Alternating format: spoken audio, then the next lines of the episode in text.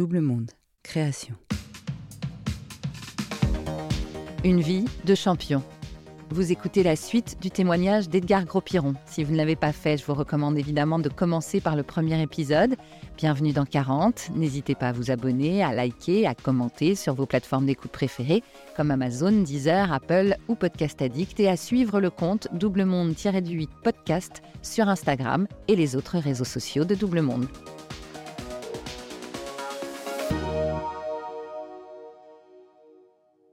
Bonjour, je m'appelle Edgar Gros-Piron, j'ai 53 ans aujourd'hui et dans cette deuxième partie, je vais vous raconter comment j'ai posé le costume du champion pour vivre un peu plus en phase avec moi-même. J'ai la quarantaine, je donne des conférences, j'ai un métier, je gagne très correctement ma vie et je suis dans une procédure de divorce. Et là, effectivement, une fenêtre s'ouvre. On me propose d'être directeur général de la candidature d'Annecy pour les Jeux de 2018. Et là, je me dis, ben, euh, si j'accepte, ma vie va, complètement changer, mon rythme de vie va, va, complètement changer. Il va falloir que j'abandonne euh, mon métier. Il va falloir euh, que je réorganise complètement ma vie. Et donc, j'ai décidé de prendre cette ouverture-là. Et donc, euh, bah, j'ai transféré euh, le business des conférences à, une agence qui pouvait le gérer pour d'autres conférenciers.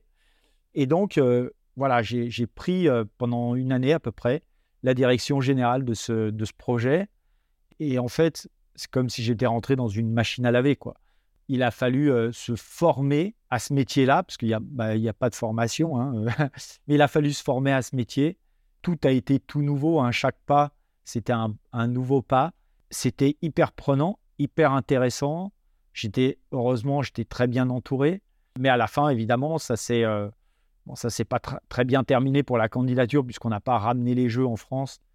Les jeux étaient euh, entre guillemets acquis déjà aux, Coréens et les jeux sont allés en Corée. Ça s'est pas très bien terminé pour moi parce que j'ai pas eu la confiance de mon conseil euh, de surveillance acquis six mois avant le vote, donc euh, la session qui détermine où iront les jeux six mois avant. Moi, j'avais proposé une stratégie euh, qui était une stratégie où on utilisait 2018 pour préparer l'avenir, parce qu'on savait bien que 2018, c'était acquis pour les Coréens. Et donc, l'idée, c'était de préparer l'avenir. Et mon conseil de surveillance m'a dit non, on est nous sur une stratégie one-shot.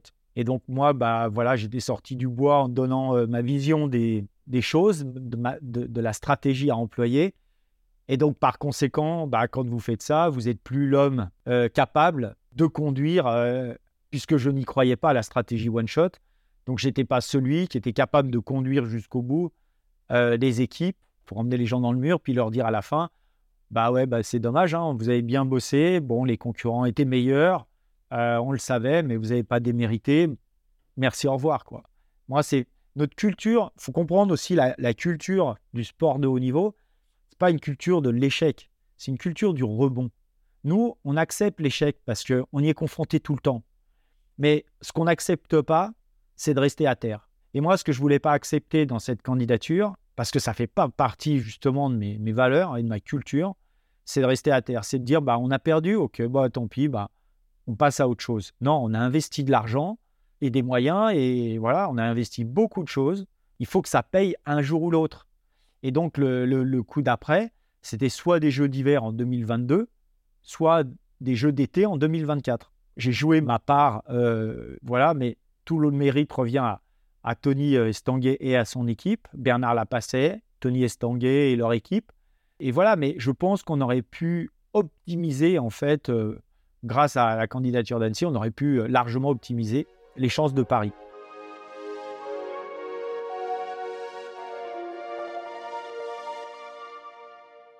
Je démissionne dix mois après avoir été nommé euh, directeur général de la candidature de ce poste. Et du jour au lendemain, euh, les choses s'arrêtent. Je louais un petit appart dans la vieille ville à Annecy. Et voilà, je suis dans un appart de loc j'ai plus de job, j'ai plus de famille et je me retrouve, euh, bah, je me retrouve euh, tout seul. Et en plus, le fait d'avoir démissionné de la candidature d'Annecy, quand je descendais acheter le pain, j'avais l'impression d'être regardé comme un, traître qui avait lâché tout le monde, hein, qui avait quitté le navire avant qu'il n'aille s'échouer, quoi. Donc euh, il y avait une, situation qui était assez désagréable à vivre. Et, en plus, bah, je, me suis, voilà, je me suis posé pas mal de questions sur qu'est-ce que j'allais faire maintenant? Vous voyez, comme quoi la décision que j'ai prise de démissionner, c'était vraiment une décision parce que j'étais pas en phase et je, n'assurais pas mes arrières. Hein, je n'étais pas en phase avec ce qui se passait. Donc, elle était vraiment, c'était euh, authentique quoi, comme, comme décision, c'était sincère. Et donc, euh, donc, bon, bah voilà, quand vous êtes dans cette situation, il y a, ouais, il y a des les journées sont un peu, sont longues. tu sais pas si tes amis euh, sont toujours là. et puis progressivement, bah, on, se reconstruit. Alors, j'ai petit à petit récupéré l'activité, redéveloppé voilà l'activité de conférence. Ça a pris un peu de temps parce qu'évidemment, est-ce cohérent de parler euh, motivation alors que vous venez de démissionner d'un poste qui est hautement médiatisé? Non, absolument pas. Donc euh, il y a parfois, il faut ramer et il faut ramer, mais quand vous expliquez les raisons et qu'il y a une question d'éthique derrière, enfin parce que comme je l'ai dit tout à l'heure, c'est les valeurs, enfin c'est mes valeurs, c'est ma culture. Donc il y a une question d'éthique derrière. On peut comprendre aisément qu'effectivement la, décision que j'ai pu prendre n'était pas facile, mais que c'était pour moi la meilleure des décisions dans cette situation-là parce qu'elle était conforme à mes valeurs, euh, à mes valeurs. Et quand vous parlez de motivation, être aligné sur ces valeurs, c'est un véritable sujet. Et puis il a fallu reconstruire toute une vie, c'est-à-dire euh, ben, maintenant où est-ce que je vais habiter, qu'est-ce que je vais faire? le fait d'avoir divorcé, bah, vous, vous laissez aussi d'une certaine manière un cercle d'amis derrière vous, parce que moi j'ai divorcé, puis je suis parti dans l'aventure de la candidature. Donc tous ces amis-là qui étaient, qui étaient mes potes, avec qui j'ai toujours des liens, mais c'est plus, euh, enfin voilà, c'est pas comme avant, évidemment. Bon, ben tout ça, c'est du temps, c'est euh, des remises en question, et j'ai trouvé que c'est des moments où aussi on se reconnecte à des choses essentielles, on se retrouve, et où quelque part on remet des bases. On peut remettre, parce que justement on n'a plus de, de contingence matérielle, humaine, relationnelle. Euh, on n'a plus d'obligations. Et du coup, ça permet de dire, OK, mais euh, qu'est-ce que je veux, moi? Qu'est-ce que j'aime? Qu'est-ce qui me passionne? Elles sont mes bases à moi Où sont mes fondamentaux? Et comme on repart quelque part de zéro, même si c'est angoissant, il y a un petit côté enthousiasmant au fait de se dire, bah voilà, la feuille est blanche, maintenant à moi de dessiner mon, tracer ma route, dessiner mon, mon chemin, ma vie, ce que j'ai envie d'en faire. Et à partir de là, euh, j'ai eu un moment euh, vraiment intéressant. J'avais une, une, amie qui est de la Clusa et qui euh, travaillait, vivait et travaillait à Paris. Moi, j'étais souvent à Paris pour les conférences. Et un jour, mon ami me dit Edgar, si tu devais refaire la, vie, c'est quoi le portrait robot de la femme idéale avec qui tu referais ta vie? Puis alors, moi, je lui ai dit J'en sais rien et tout. Et puis, bref, on discutait de ça. Et puis, euh, une semaine après, je la rappelle. Je lui dis, viens, il faut qu'on déjeune. Non, qu'on aille dîner. Euh, on va dîner tous les deux. Je vais... j'ai un truc à te dire. Et je lui dis, écoute, j'ai bien réfléchi à ta question. Et euh, je pense que, voilà, c'est assez clair pour moi. Enfin, la femme idéale avec qui j'aimerais refaire ma vie, c'est toi.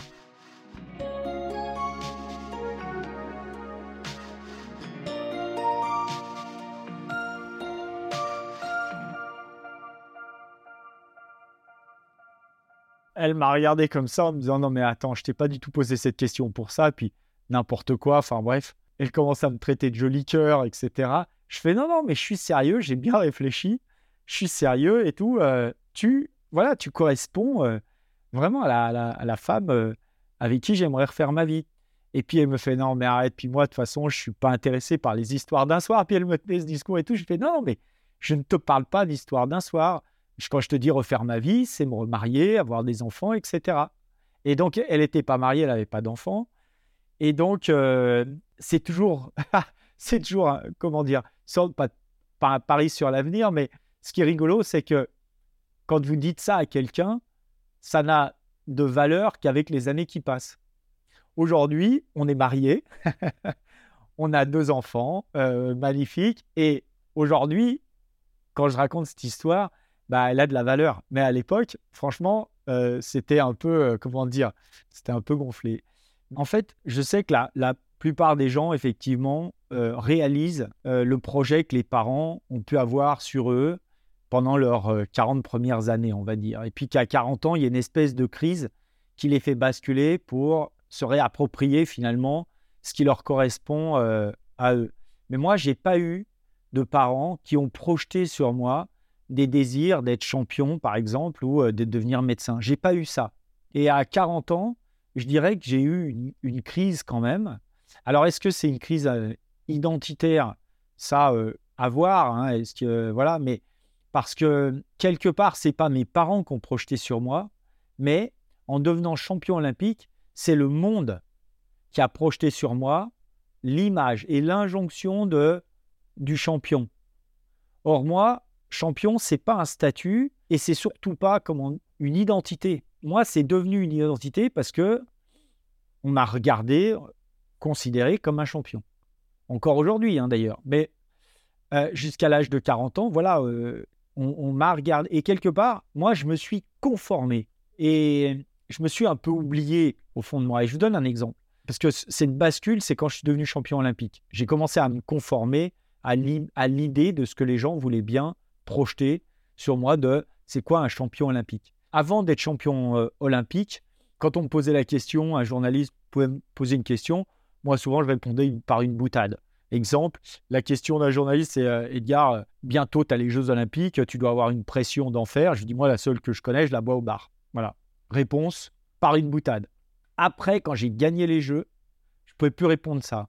Parce que là, on me disait, non, Edgar, tu ne peux pas dire ça parce que tu as une image à défendre, parce que tu as des responsabilités, parce que ta voix, elle porte, tu ne peux plus dire ça.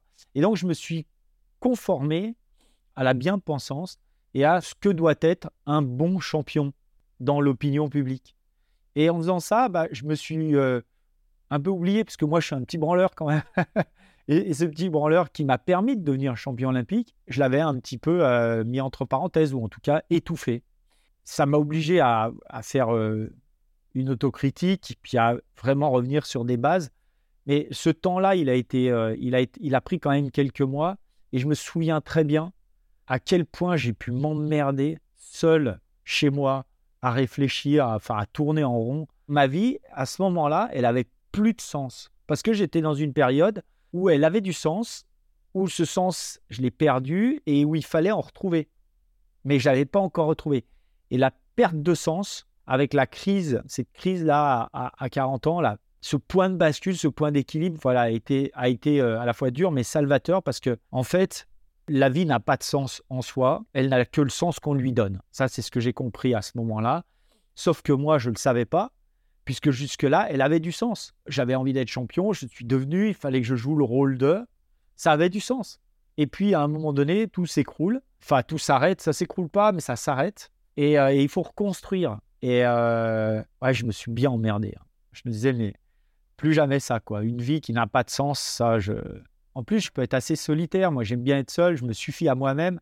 Je peux aller faire plein de trucs, mais quand ma vie n'a pas de sens, j'aimerais faire plein de choses, mais je n'arrive même pas à aller faire du sport. Je n'arrive même pas à me bouger, alors que j'ai du temps pour le faire. Aujourd'hui, la vie a du sens. J'ai plein de trucs à faire. J'aimerais avoir du temps pour moi, pour faire des trucs. Moi, je l'ai pas. c'est fou, c'est paradoxal. Et donc, le, sens, maintenant, c'est la transmission.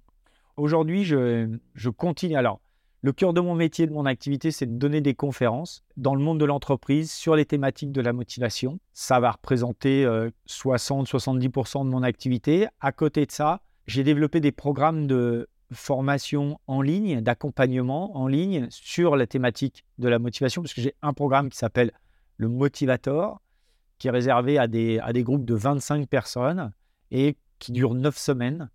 Et donc, euh, voilà, on, aide les gens à travailler sur ce qui les motive et à ancrer, enfin, à les trouver au fond de cette motivation et ensuite à la focaliser sur un projet professionnel. Et ensuite, euh, à côté de ça, j'ai des participations dans trois entreprises, quatre, et, je m'occupe aussi de ces participations euh, à, temps, à temps partiel. je suis marié, j'ai des enfants. Alors, il y a des fois, c'est dur. non, mais ce qui est difficile quand on a des enfants euh, à 50 ans, c'est pas les, enfants en soi. Euh, ça, c'est génial, puis c'est un choix. Mais c'est que tu ne vis pas pleinement la cinquantaine euh, comment dire, qui est une période de vie là aussi hyper intéressante. Il faudra faire un podcast là-dessus d'ailleurs. parce que la cinquantaine, c'est une période de vie.